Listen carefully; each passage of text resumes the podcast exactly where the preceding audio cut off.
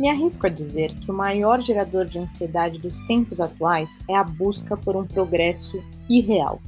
Quando lemos, ouvimos ou assistimos histórias de sucesso, é comum que o foco esteja em um único e grandioso momento ou acontecimento que mudou o rumo de uma pessoa ou de uma empresa.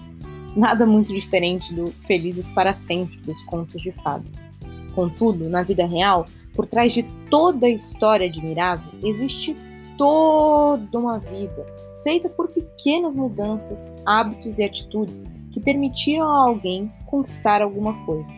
São pequenos investimentos de tempo, são pequenos ganhos de melhora, são movimentos contínuos, são melhorias contínuas. É a chance de pegar algo grande e dividir em pequenas partes. Quanto menor, melhor. E evoluir 1% a cada dia.